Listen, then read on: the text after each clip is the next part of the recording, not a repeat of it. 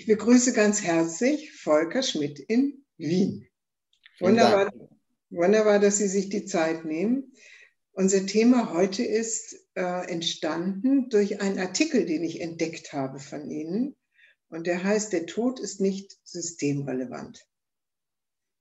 Aber zuerst, bevor wir darauf eingehen, ähm, Sie sind Autor, Sie sind äh, Theaterregisseur, Sie sind auch Schauspieler und Sie haben in Deutschland und Österreich intensiv gearbeitet, tun es heute weiterhin, sind vielfach prämiert worden und äh, sie schreiben eben auch selbst Theaterstücke und auch Artikel und Blogs. Und so habe ich ihren Blog gefunden.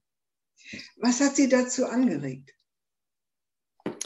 Ähm, also ich schreibe, ich, ich schreibe vor allem Theaterstücke und es gibt ganz selten auch Momente, wo der ich sage mal, wo das Mitteilungsbedürfnis so groß ist, auch Essays zu schreiben. Und ähm, dieser Essay, der äh, ist nicht systemrelevant, der ist in der Presse erschienen, in Tageszeitung in, in Österreich.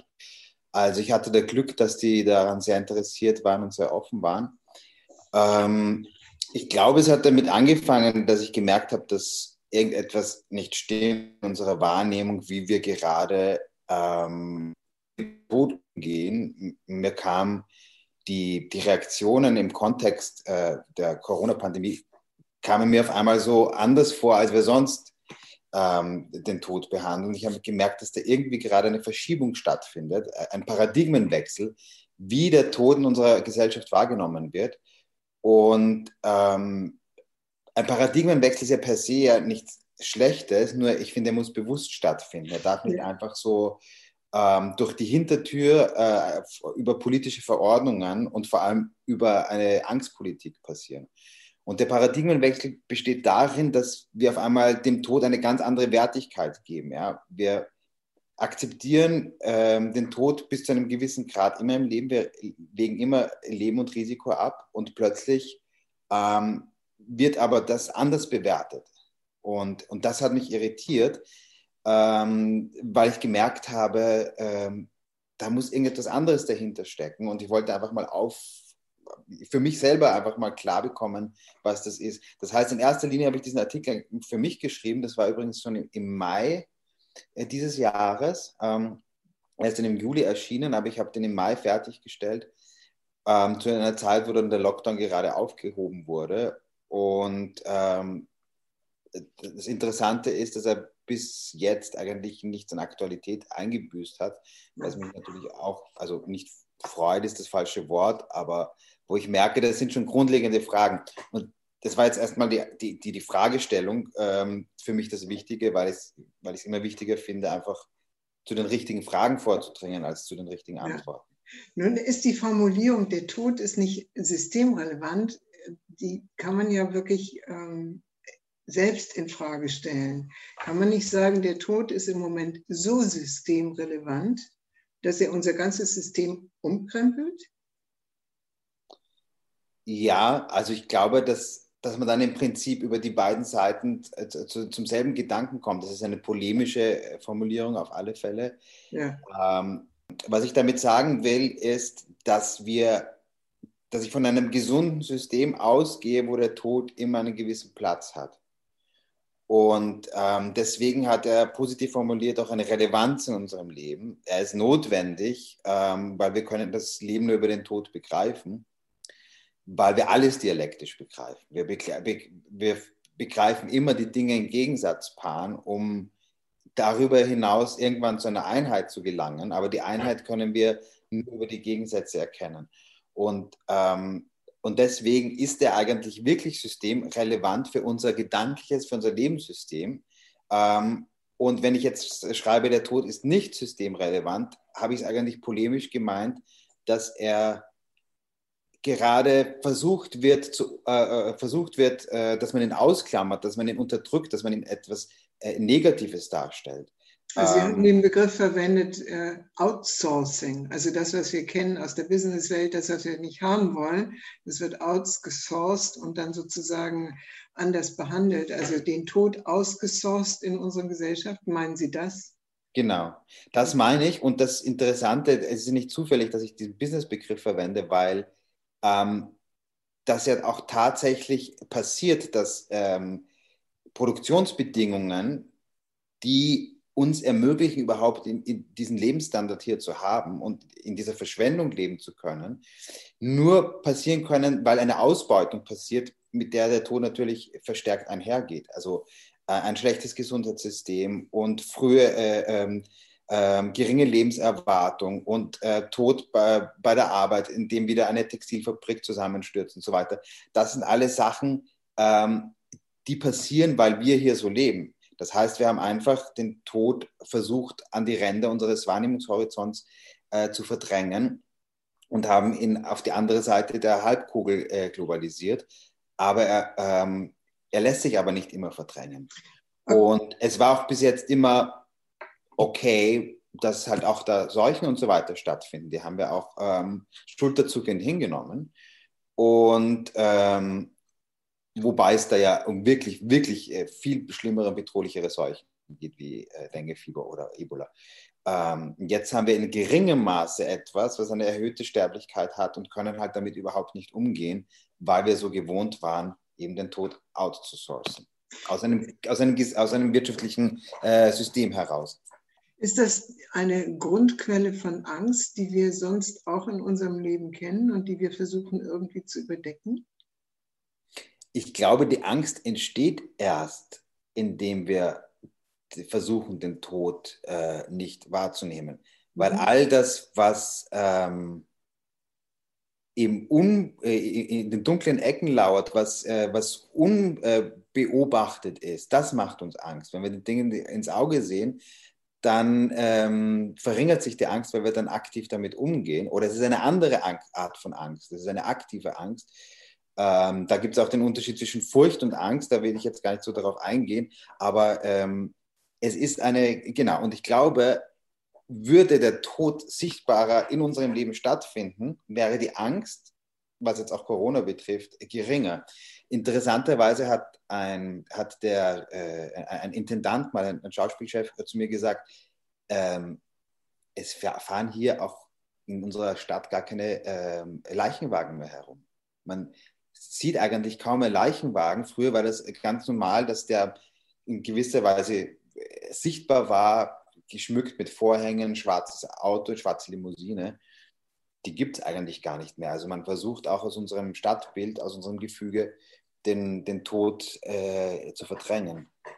Ich erinnere mich daran, dass ein naher Verwandter von mir äh, gestorben ist und zu meiner großen Verblüffung tatsächlich etwas passiert ist, was ich auch gar nicht mehr kenne, nämlich die Aufbahrung des äh, toten Körpers und eine Einladung äh, von nahen Menschen, um sich von diesem toten Körper zu verabschieden. Äh, und die Rückmeldung, die ich dann hinterher bekommen habe, war, dass das tatsächlich auch etwas sehr Tröstendes und sehr Befreiendes hatte, nochmal so von diesem Toten Abschied nehmen zu können. Ich meine, das sind ja Rituale, die hatten wir mal in unseren Gesellschaften und die gibt es in anderen Kulturen immer noch. Brauchen wir so etwas, ein, also wirklich das Hineinholen des Todes in unseren Lebensalltag, damit wir das Leben auch würdigen können? Ich glaube, wir brauchen prinzipiell Rituale. Ähm, Rituale geben eine Struktur und äh, genauso wie, wie Mythen, wie verschiedene Arten von Geschichten, von Narrativen. Und deswegen mache ich auch Theater und schreibe auch diese Geschichten. Ähm, rein wissenschaftliche Erkenntnisse ähm, bringen uns nicht weiter. Wir versuchen sie immer in Geschichten einzuordnen. Und deswegen hat, glaube ich, auch das postfaktische Zeitalter äh, nie auf. Es war immer da und es wird auch weiter bestehen. Ähm, es geht einfach darum, welche Geschichten wir erzählen. Und natürlich müssen die auf Wissenschaft fundieren oder dürfen nicht gegen die Wissenschaft, Wissenschaftlichkeit gehen. Ja, darin liegt für mich die Aufklärung. Aber ich glaube, wir können nicht ganz darauf verzichten. Und ähm, deswegen hat es immer etwas Tröstliches, ähm, wenn Dinge wie, wie, wie das Sterben, wie das Abschiednehmen einfach in Rituale gefasst werden. Ja? Das hat es ja auch immer schon gegeben, weil wir dann eine gewisse Wirkmächtigkeit über die Dinge haben, indem wir sie durch ein, äh, durch ein äh, Ritual äh, äh framen, ja? also mhm. dem eine, eine Form geben. Und ähm, ich glaube, dass wir Formen finden müssen und auch vielleicht auch wieder neue Rituale entdecken. Und dabei ist es aber wichtig, ähm, dass wir nicht von ihnen beherrscht werden, sondern dass wir die Spieler und Spielerinnen dieser Rituale sind. Dass wir ähm, jetzt nicht abergläubisch werden, sondern dass wir sagen, wir benutzen das bewusst. Und wir wissen, es ist ein Ritual und wir wissen, ähm, dass wir das, äh, dass es ein, ein, Vorgang ist, der jetzt nicht unbedingt ähm, rein wissenschaftlich äh, Veränderungen hervorruft, aber es verändert etwas in unserer seelischen Struktur und, und das, ist, ähm, das ist sehr wichtig. Ähm, ich glaube, dass wir, nach wie, dass wir auch weiterhin diese Rituale haben, dass zum Beispiel dieses Maskentragen in der, in, in, äh, in der Öffentlichkeit, ja, das ja im Freien, ja, äh, was die Innenräume betrifft, da gibt es ja verschiedene Ansichten, aber im Freien ist es, weiß man eigentlich, dass es so gut wie keinen Zweck hat. Ich glaube, dass das einfach auch ein Ritual ist, wo man versucht dazu zu gehören und wenn man das nicht macht, dann gehört man nicht dazu. Das sind ja alles, ähm, es wie, wie so ein Amulett, ja. Und ähm, ich glaube, dass das ähm, uns auch bestimmt. Es ist ja eben die Frage immer, wie aktiv und wie bewusst wir damit umgehen. Das bringt mich auf eine ähm, grundlegende Tendenz in unserer Gesellschaft. Ich meine, man sagt ja auch, die, die Seele denkt in Bildern. Ne? Und äh, in unserer sehr rational diesseitigen Welt hat die Macht der Bilder ja quasi einen Umweg über die Medien gefunden, die uns permanent mit irgendwelchen Bildern überschwemmen. Und wir wissen ja, dass also Gewalt äh, in den Medien, äh, insbesondere in den Filmen, in einem unglaublichen Ausmaße äh, angewachsen ist. Und heißt das, wenn wir jetzt andere Narrative erzählen als diese Ausagierung von Gewalt, die ja zu Toten führt im Medium, ähm, dass wir dann möglicherweise diese Art von Bildern, die unsere Seelen besetzen, äh, auch etwas entgegenstellen können. Also mehr Mut zum Leben, statt diese Killer-Narrative äh, zu pflegen? Das glaube ich auf alle Fälle, dass ähm, wir Gegenerzählungen brauchen dass die auch sehr viel bewirken können. Mhm. Ähm, und viel mehr bewirken können als irgendwelche Zahlen. Und das, was die Leute jetzt so verängstigt, ähm, ist, sind, ähm, sind ja auch die Bilder gewesen, die, die man aus Italien und so weiter kennt. Und das hat aber damit zu tun gehabt, dass einfach die Leute betroffen waren von dieser Mechanisierung des Todes, dieses Stapeln von Leichen, dieses eben nicht im Kreise der Familie sich verabschieden können. Das hat auch wieder ganz viel mit den Maßnahmen zu tun gehabt. Ja. Also das ist, war so, so eine Auf, äh, das hat sich ja gegenseitig aufgeschaukelt. Und gerade, dass diese Bilder einfach so verstärkt wurden, hat man einfach eine ganz andere Wahrnehmung gehabt davon.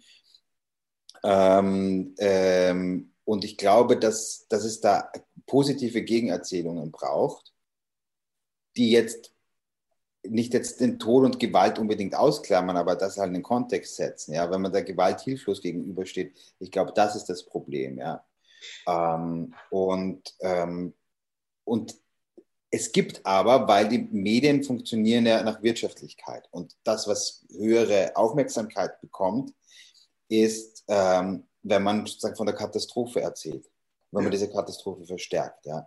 Das heißt, wir haben hier auch ein, ein, wirklich auch wieder ein rein kapitalistisches Problem. Ich habe mehr Klicks, ich habe mehr Aufmerksamkeit. Ja. Und das ist ja das auch, wo, wo viele dann die Verschwörung vermuten, dass sie denken, alle Medien stecken unter einer Decke und wollen uns nur eine Wirklichkeit äh, präsentieren. Ja. Ähm, aber es wird viel zu wenig darüber nachgedacht, dass das einfach wirtschaftliche Mechanismen sind, weshalb einfach immer mehr von den Toten erzählt wird, als zu sagen, ja gut, lass uns das doch mal in eine Relation setzen äh, zu der tatsächlichen Sterblichkeit. Lass uns in eine Relation setzen zu äh, äh, anderen epidemischen Entwicklungen, die es äh, gab. Ja? Lass das wäre Leichen waren nicht schon immer wieder Krankenhäuser ähm, überlastet. Ja? Ist es vielleicht ein Problem, das wir eher im Gesundheitssystembereich haben? Ja? wo es gar nicht nur um die Ausrüstung geht, sondern um das Personal. Das ist ja auch so ein Punkt, der immer wieder erwähnt wird, der sagt, wir brauchen mehr Leute, wir brauchen Personal, man muss die Leute besser bezahlen. Stattdessen sparen sie noch immer beim Personal, als ähm, anstatt ähm, das Gesundheitssystem zu stärken. Ich meine, das ähm, betrifft jetzt sozusagen die kognitive Seite, aber ich würde gerne nochmal zurück zu, äh, zurückkommen zu dieser Seite der Bilder und der Narrative. Kann es nicht sein, dass gerade jetzt äh, auch so etwas wie eine eine äh, größere Sehnsucht auftaucht nach anderen Narrativen, die harmonisieren, ohne die rosarote Soße über alles drüber zu kippen. Also die einfach sagen, okay, der Tod gehört zum Leben dazu und wir können nur lebendig sein, wenn wir um den Tod wissen.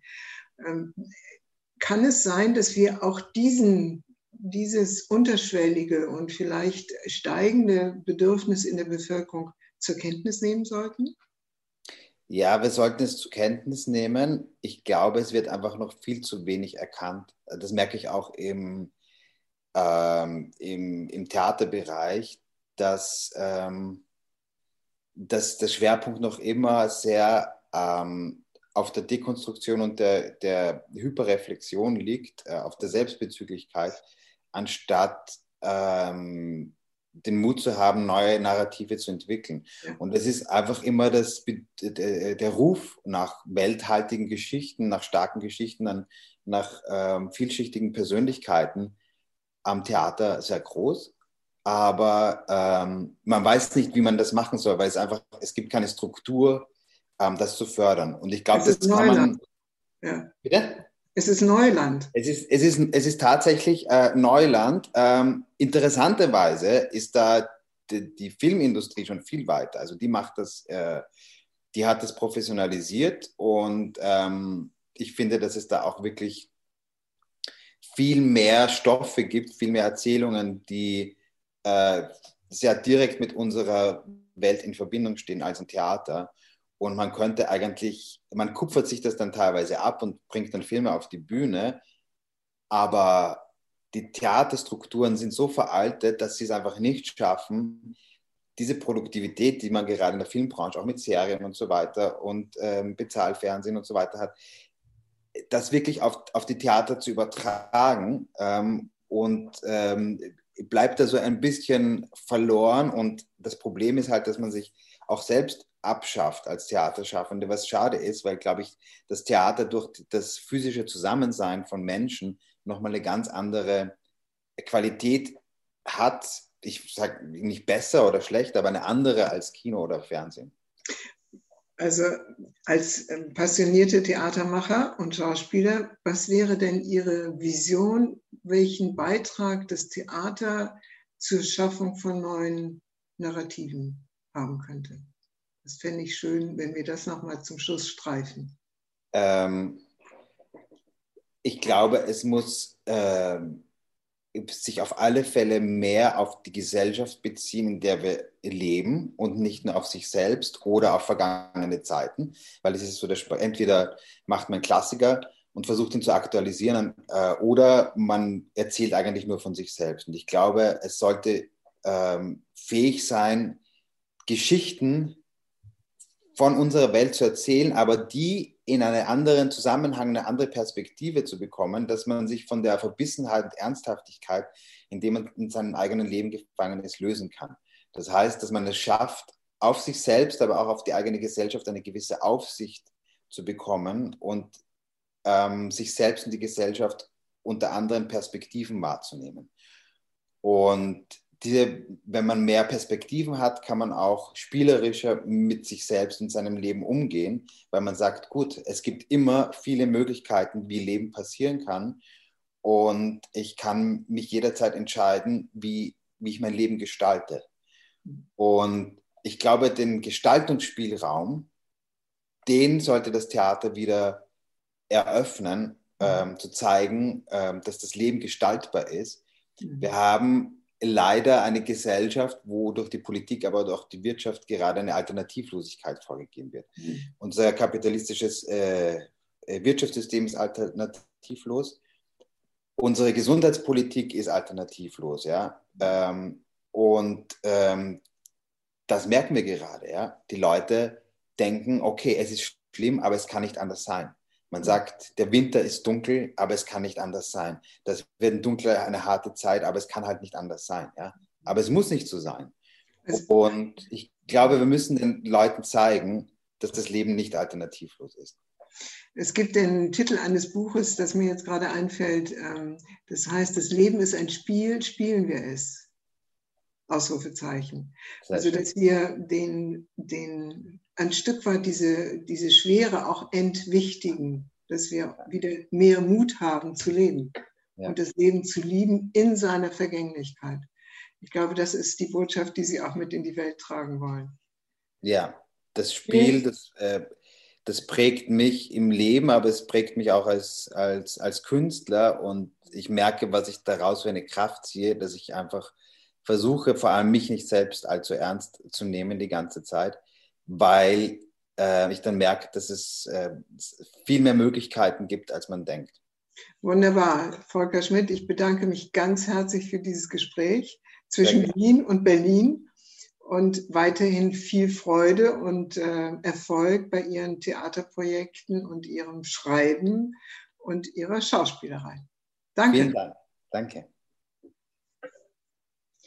Liebe Freunde und Freundinnen des Podcasts Wertschätzung, Führung, Selbstmanagement, ich bedanke mich für Ihre Aufmerksamkeit. Sie können diesen Podcast auch sehen unter YouTube unter meinem Namen Barbara von Maibum, geschrieben mit M-E-I-B-O-M. E und weitere Informationen zu unserer Arbeit finden Sie auf der Webseite communio c o m u n i o Führungskunst mit ue.de.